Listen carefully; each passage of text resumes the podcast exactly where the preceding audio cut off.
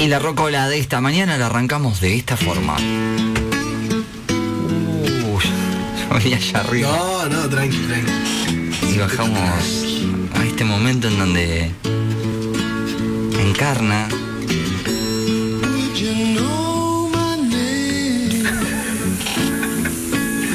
Sí, cuando te enteres de la historia, Bluk. y hoy nuestro pescador.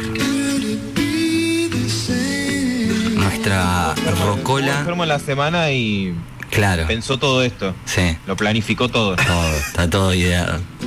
Nos trae historias de canciones. Y en este primer caso, en esta primera entrega, el señor Eric Clapton. ¿Cómo es el nombre del tono? Tears in Heaven. De Eric Clapton. Tears in Heaven. Y la historia es. Gracias a este tema, Eric Clapton pudo ganar tres Grammys en 1993. Canción del año, grabación del año y mejor interpretación vocal masculina.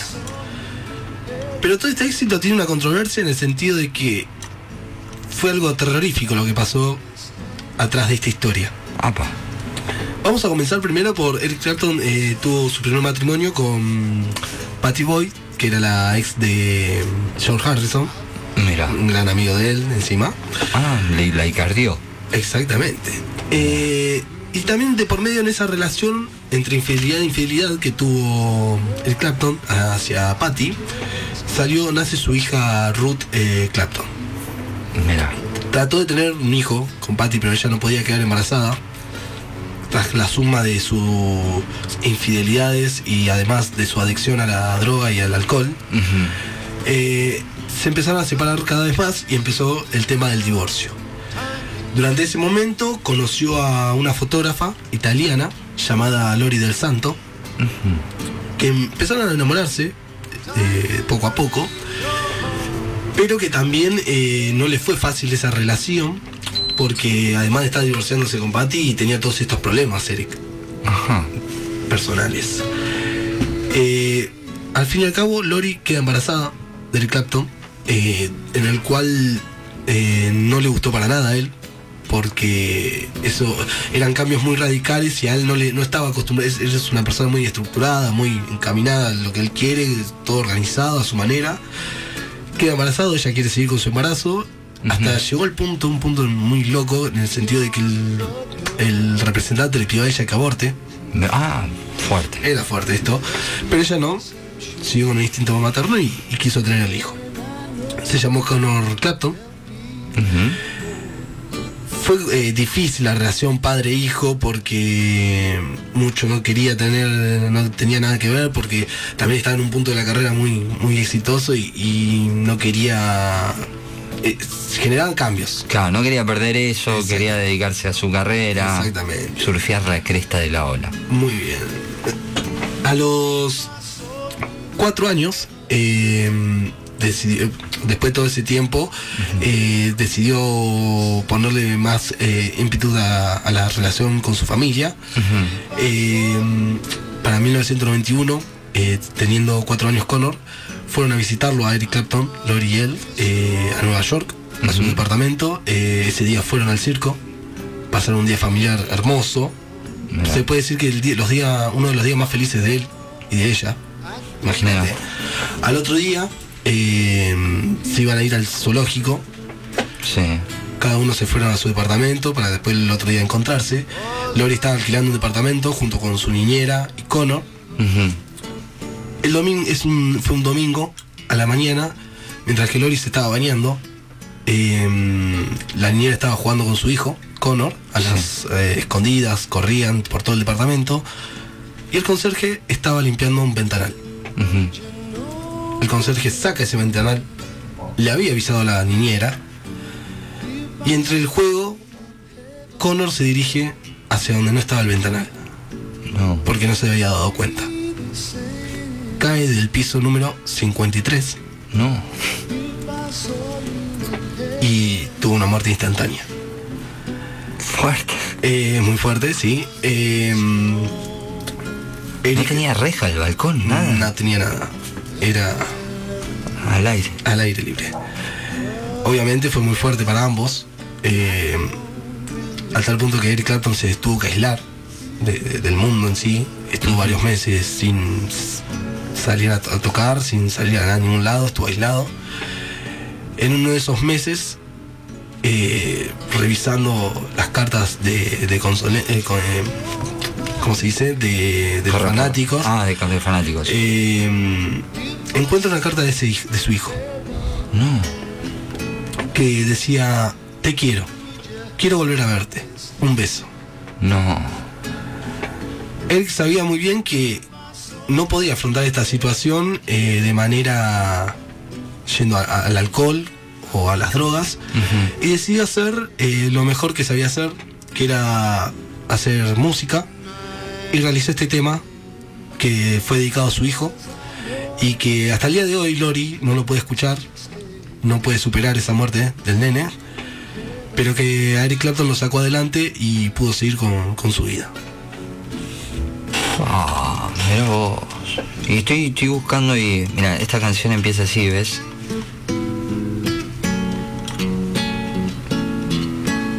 ¿Lo tenés esto? Ah. Durísimo, me quedé como. Helado. Sí. ¿Sabrías mi nombre si te viese en el cielo? ¿Sería lo mismo si te viese en el cielo?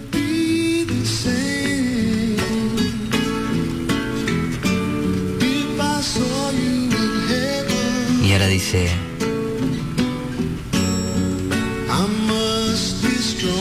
debo ser fuerte, I must be strong. And carry on. Y seguir adelante. Porque sé que no encajo aquí en el cielo. Fua. Estás muteado, Maurito, me parece. A ver, ¿o hablaste o no? No hablaste. Quedaste golpeado. Quedaste golpeado. Seguimos con la, Sí, si- con la siguiente. Era, era eso, era como que estaba pens- pensando, esto es tremendo. Mirá vos. Dios mío. Más Porque allá de la puerta pasamos paz. por- pasamos por muchas emociones, clase de inglés en el medio, es como un montón. Es mucho. A- Anodadado. Es mucho. Hacele, primo, hacen un corte a esto. Vamos al próximo tema. Vamos ya no sé, tema. ahora tengo miedo de presentarlo. Pero bueno. ¿Cómo, El próximo. cómo pegó la faringitis, eh? No. Es la gran pregunta. Qué profundidad, por favor, mirá. Segundo tema que va a analizar el señor Yamil Tula. Tenés que ponerte un segundo nombre. sí, po- ¿podemos eh, Sí. organizar eso? Sí, sí, sí, lo La gente diga, ¿qué, qué segundo nombre puede llevar Yamil? Claro. Creo que ni hace falta presentar a la banda ni el tema.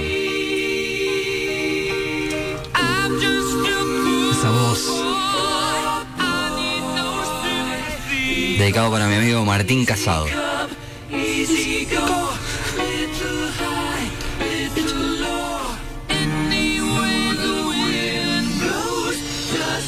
Muy bien, acá tenemos a Bohemia Rhapsody de Queen. Empecemos por el título. Tenemos por un lado Rhapsodia, que significa es una pieza musical que tiene como característica el estar conformada por diferentes fragmentos de obras que no tienen relación entre sí. Como vemos también en la canción hay una introducción en forma de coro o a capela se puede decir, una balada como parte principal del tema, un solo de guitarra que es uno de los mejores solos de guitarra de la historia del rock, Uf. una ópera, una versión a rock y una coda que es lo que vuelve a la balada principal. Y después tenemos a Bohemia, que se refiere Me, a me están boludeando, sí, perdón, me están boludeando por el Lo he inglés. visto antes, lo he visto Impactado con ese inglés, dice Andresito. que, que dé la cara y que lo diga. Claro. Y bohemia se refiere a ciertos sujetos de la sociedad, mayormente artistas, que viven fuera del orden establecido. Mira. Que es más o menos lo que encaja todo este tema, ¿no? Tanto el título como la, todo- la placa en sí. Rompe con una estructura que no se venía dando en la, en la música, eh, que a muchos, eh, componiendo con muchos géneros, que hoy en día se usa mucho, Sí.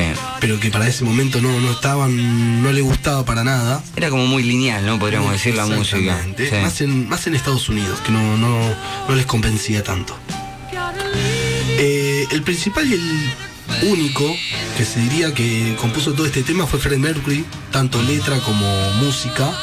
Eh, él tenía un piano en- al lado de su cama, creo que por, por encima de su cama. Se le empezó a ocurrir toda esta idea y empezaba a tocar. Bien se despertaba capaz a la hora de la madrugada, no le importaba tanto que también en los estudios, que él tenía todo el tema escrito en papelitos en su bolsillo Mira. y, y iba dando indicaciones, iba fijando el papelito, bueno, ahora va esto, ahora va esto, y organi- hizo todo él, todo el tema lo, lo hizo él. Eh, también porque eh, Queen eh, no estaba acostumbrado a eso, sino que era juntarse en el estudio y empezar a, a componer entre todos juntos era. Se tardó tres semanas en grabarse este, este tema. Solo un Sí. tema, en cinco estudios diferentes. Que tampoco mm, no le convencía tanto a los productores o a los eh, representantes porque era un tema de seis minutos. La uno de los temas en ese momento más largos de la historia. Sí. Eh, ese era algo que también no. otra. otra controversia, otro que, otro cambio, que otro rompe esquema que no, no convencía tanto a la gente. En la película se ve algo distinto de esto. En la película se ve que eh, creo que es la época en que ellos como que se van a un campo Sí. a grabar, lo graban solo en un, ti- en, en un tipo, ¿cómo decirlo?, establo, una cosa Sí. así. eh, y se ve que lo graban en un solo lugar, no en cinco estudios como vos estás contando. Fíjate, dato para Yamil, nadie lo, lo había contado esto. Eh, y se- ahí es donde donde se- en la película empiezan a mostrar los primeros vestigios de eh, la elección sexual de Freddie Mercury eh, y después van, presentan el disco en EMI y le dicen que está- no. que no le gustaba, pero lo presentaron como un single, porque tampoco Claro. en las radios iban a, a poner un tema que dure tanto tiempo, Sí, porque no, no les coincidía con lo- los, los tiempos de, de la radio y todo. Bueno, ahí lo que vamos a hablar del tema de la letra. Vamos A reflexionar un poquito. a ver. Eh, en sí, Freddie Mercury nunca dejó sabiendo lo que significaba el tema en sí. Siempre lo dejó ahí, como que saque sus propias conclusiones, todo. Claro. Eh, es más, eh, Brian May cuenta que eh, cada vez que alguien po- ponía una idea, una letra, lo que sea, nadie decía nada, nadie le preguntaba de dónde ¿Por lo sacaste, Claro. por qué, cómo fue que esto. Según Brian May también cuenta en una entrevista que para él era algo profundo y, y importante en la vida de Freddie Mercury, todo este tema, que es algo privado también. Vamos, eh, y también como vos dijiste, la referencia más fuerte que hay, el significado más fuerte es por su orientación sexual. Empieza con una reflexión sobre la realidad y la fantasía, en la parte de, de la capela. Sí, cuando dice, ¿Is this real life? Es de ¿Is fantasy. this a just fantasy? Exactamente. Y habla de un pobre chico que estaba entre esa incertidumbre de dónde estoy, cómo estoy, en dónde me encuentro. I'm just a poor boy. Exactamente. Hasta que ese niño le confiesa a su madre que cometió un asesinato. Mama just killed a man. Le puso un revólver en la cabeza a un hombre y jaló el gatillo. Pulling my tiger, no his bed. Y por ese delito se muere y va hacia el infierno. Claro. Muy bien, hasta acá qué podemos decir? Que ese hombre que mató no era un homicidio, No mató a alguien. no mató a alguien específicamente, claro. específicamente, sino lo que podemos decir que mató al hombre heterosexual que era. Claro. que al salir del closet, al salir, al, al descubrir su orientación sexual, a ser un homosexual, cometió ese pecado de religión cristiana, a lo cual su familia era muy cristiana, muy, muy creyente, yendo así hacia el infierno por cometer de- dicho pecado. Claro. ¿Querés com- eh, No, que estaba leyendo que en un pasaje de la canción dice, mamá, mamá, sí, desearía que soplara el viento, no quiero morir. De vez en cuando desearía no haber nacido nunca. Ah, en referencia a esto que vos decís. exactamente. Yo solo soy un pobre chico y nadie me quiere. Es solo un pobre chico de una familia pobre. Perdona su vida de esta monstruosidad. Mira. Que antes, para la región, ser gay era una Sí. monstruosidad. Era algo... Eh, lamentablemente lo sigue siendo. Sí. Mm, sí. Pero bueno, vamos a esa época, Sí, que era un- más algo aún. mucho más fuerte. En el infierno se puede encontrar con varios personajes, como Scaramouche, que es una- un personaje de la comedia del arte italiana, Ajá. Fandango, un baile popular de Sí. origen español, Galileo Galilei, que lo repiten varias veces, Sí. Había sufrido un falso juicio por parte de la Inquisición de la Iglesia Católica. Mira. Y Fígaro, que era un personaje principal de la ópera El Barbero de, la- de Sevilla. ¿Por qué? Me- Sí, ¿qué tienen que ver ¿qué todo tienen esto? que ver con todo esto? ¿Por qué los menciona? ¿Por qué? Porque al parecer todos ellos y Freddie Mercury los une una tragedia y un pacto con el diablo. ¿Se entiende? Mira. Como que todos están en el infierno porque cometieron un delito. Mira.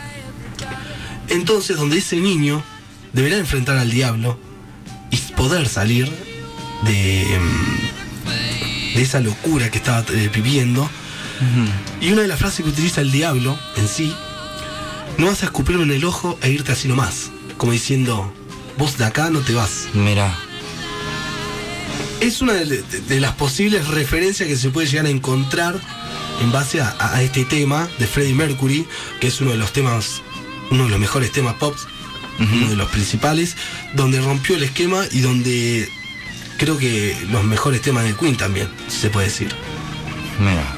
Bueno, el análisis de Bohemian Rhapsody. Bohemian Rhapsody. Tremendo, mira. Acá es donde cambia todo. I see a little silhouette of a man. Scaramouche, Scaramouche. Will you do the fandango? Thunderbolt and lightning, very, very frightening me. Galileo, Galileo, Galileo. Galileo! Tremendo, tremendo análisis de la letra de Bohemian Rhapsody. Y Vamos al cambio de canción, a la última canción que vamos a explicar y contar. en la mañana de hoy. Sí nos vamos bien arriba con la el último análisis. Un tema bien conocido, bien arriba, un solo también, Uf, mira, también uno de los mejores solos de guitarra.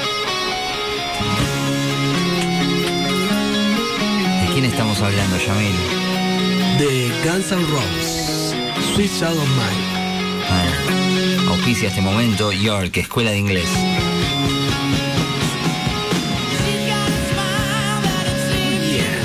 Creo que es una de las canciones más cantadas también fonéticamente del inglés, ¿no?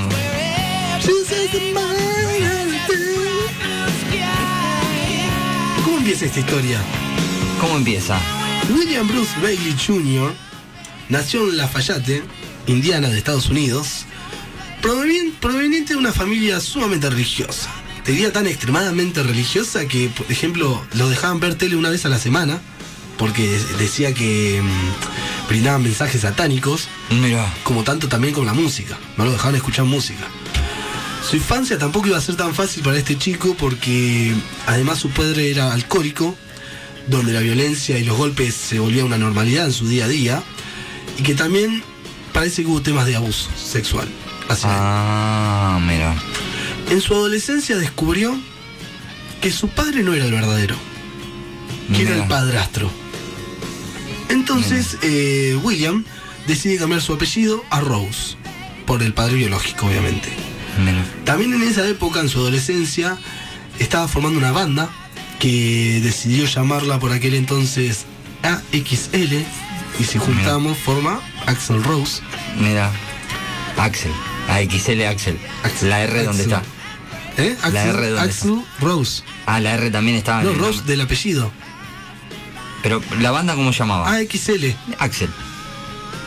No Rose, la falta, Pero le a ver falta cómo la lo- R conocen. Ah, como Rose, está bien, pero el, el padre, el apellido del padre es. ¿O no dijiste? Que lógico. Ah, está bien, listo.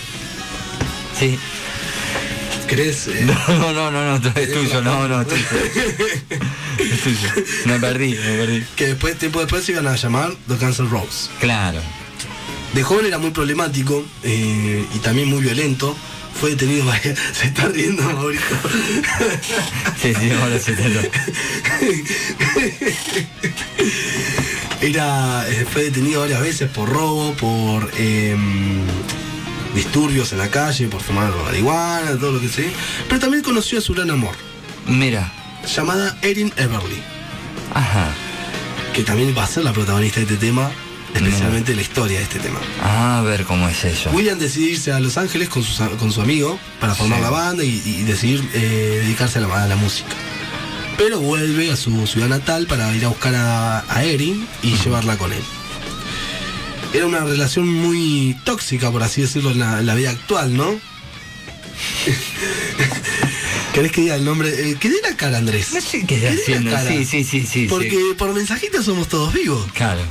Claro. Esto, O, eh, mejor que de la cara. Habla- Hay que aprovechar el sol para sacar los trapitos. Exactamente.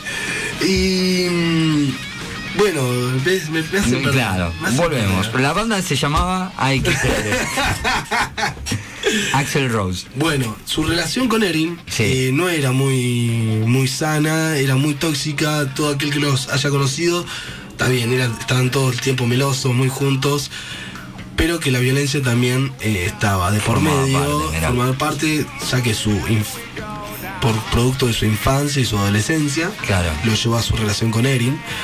Eh, un día se pelearon muy fuerte que él la había pegado, Ah, ah, violencia fuerte. muy fuerte. Física. Al otro día aparece para pedirle perdón. Ella abre la puerta y él le pone un revólver en la cabeza y le dice, Tranqui. o te casas conmigo o te mato. Mira qué bien. Muy buena forma. Ella aceptó, Y sí, pero no aceptó por la amenaza. Aceptó porque estaba enamorada de él. mira. Qué bueno. Muy lindo. Mira qué linda historia. sí, sí. Él, consciente de lo que hizo, le dedicó un poema con, en forma de disculpas. Mira. Ah, está bien. La Muy solucionó toda. Bien, la hiciste bien, Axel. La banda, tiempo Rose. después, estaba preparando su primer disco en, el estudio y Rose se cae, se tropieza por chocar con unos cables. Ajá.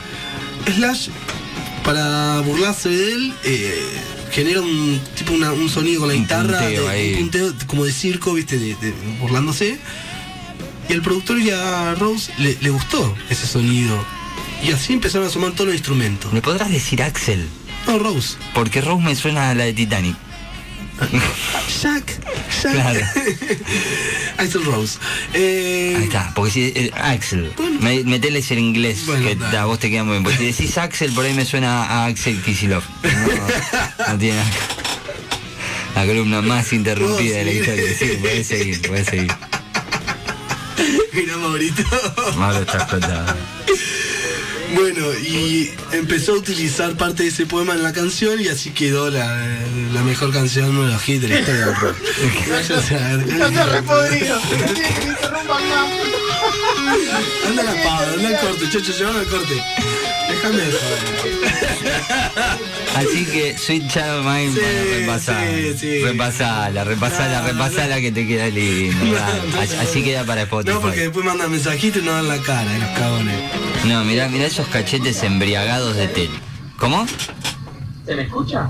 Muy lejos. Sí. Ah, bueno, porque no, porque hay que estar hablando bajito, porque una lucha, una gran batalla, una pelea a lo Dragon Ball Hasta que se durmió. Eh, Axel, puede ser que sea el nombre de la banda, de hecho así. AXL. AXL. Porque entre, entre Axel y Tears in the Heaven de- del Instituto de Inglés, ¿Y, creo que fue una gran columna. y el traductor lo viste? Eh, eh, sí, cuando estaba repasando la canción de Dick Clapton. Pero mirá que no, no lo hacía con el celular, ¿eh? Lo hacía de. Estaba interpretando en serio. Ah, no, ahí no me van a cagar porque yo los estaba mirando. Creo que la columna más interrumpida de, de la historia de la radio. No, no, la última parte es el como que se fue. Pero Sí, bueno, mira. Así que Axel Sí, Roses, sí, sí. eh, Axel Roses, el Venom Roses, como yo de digo. mierda, Claro. un violento de mierda. Me, me sorprendió esto de, de amenazarla, pedirle casamiento con una pistola en la cabeza, como que, Sí, estuve hablando con él y me contó que claro. estaba en unos momentos muy, muy de crisis. Y la gente que, lo conoce del entorno, nosotros hemos charlado un montón con ellos. Dijeron que fue como. Era, estaba bastante loco. ¿Cómo, cuál, ¿Cuál es el nombre de la entidad? ¿El nombre de quién? El nombre de... Y si no escuchaste la columna, perdoname, loco. Axel, Axel le dicen en la intimidad. No, William. Uy, Porque somos de confianza. Willy, Willy Rose. Willy Rose. el aplauso es para Yamil Tula que nos ha traído la historia de estas tres canciones. Las próximas le traigo más bajonero, así, Así lloramos así todos. lloramos todos y se vayan todos en... No, no, no, pero bien, bien, bien. Eh, está bueno, me, me gusta saber esta, las historias. De hecho, ¿sabés quién hace? esta- Yo sabía en algún lado, lo había escuchado, sabía, digo. eh, el señor Rodrigo Manicot, cantante de ella, está en Cargosa, Sí. en su programa Live Rocks, que sale los martes por Radio Ciudad, eh, en Ciudadela. Eh, ¿Cuenta también? hace el taller literario de canciones y te, te analiza la letra de la canción. Uh, hermoso. Charla, sí. A veces inclusive lo hace con los mismos artistas. Estando ahí... Eh, no. ahora que están laburando mucho por tema de espacios y demás, también por eh, teléfono, Sí, ¿no? sí, Pero si no, recibía la visita de los artistas, entonces iban charlando la letra. Eh, él te analizaba la letra, está bueno. ¿Está algo guardado? Está en Spotify, ¿Está sí, buscaron en Spotify. Listo. Buscaron en Spotify, así robás ideas para. Me gustó. No, no, imagino. más que robar No, ideas. No, pero está bueno, está bueno para gusta, conocer. Sí, sí, sí. Sí, pues aparte te hace un análisis literario, Pero no solamente de Vos decir. fijate un tema, eh, toda la historia detrás que hay, que no, no te pones a pensar que puede haber pasado No, eso. justamente el otro día encontré y escuché una que hacía sobre Patri, de Caballero de la Quema, Sí. canción viejísima de los Caballeros, y hablaba de una chica que yo, la, mirá que la canción me encanta, la escuché un montón de veces, eh, y jamás me imaginé que hablaba de violencia de género.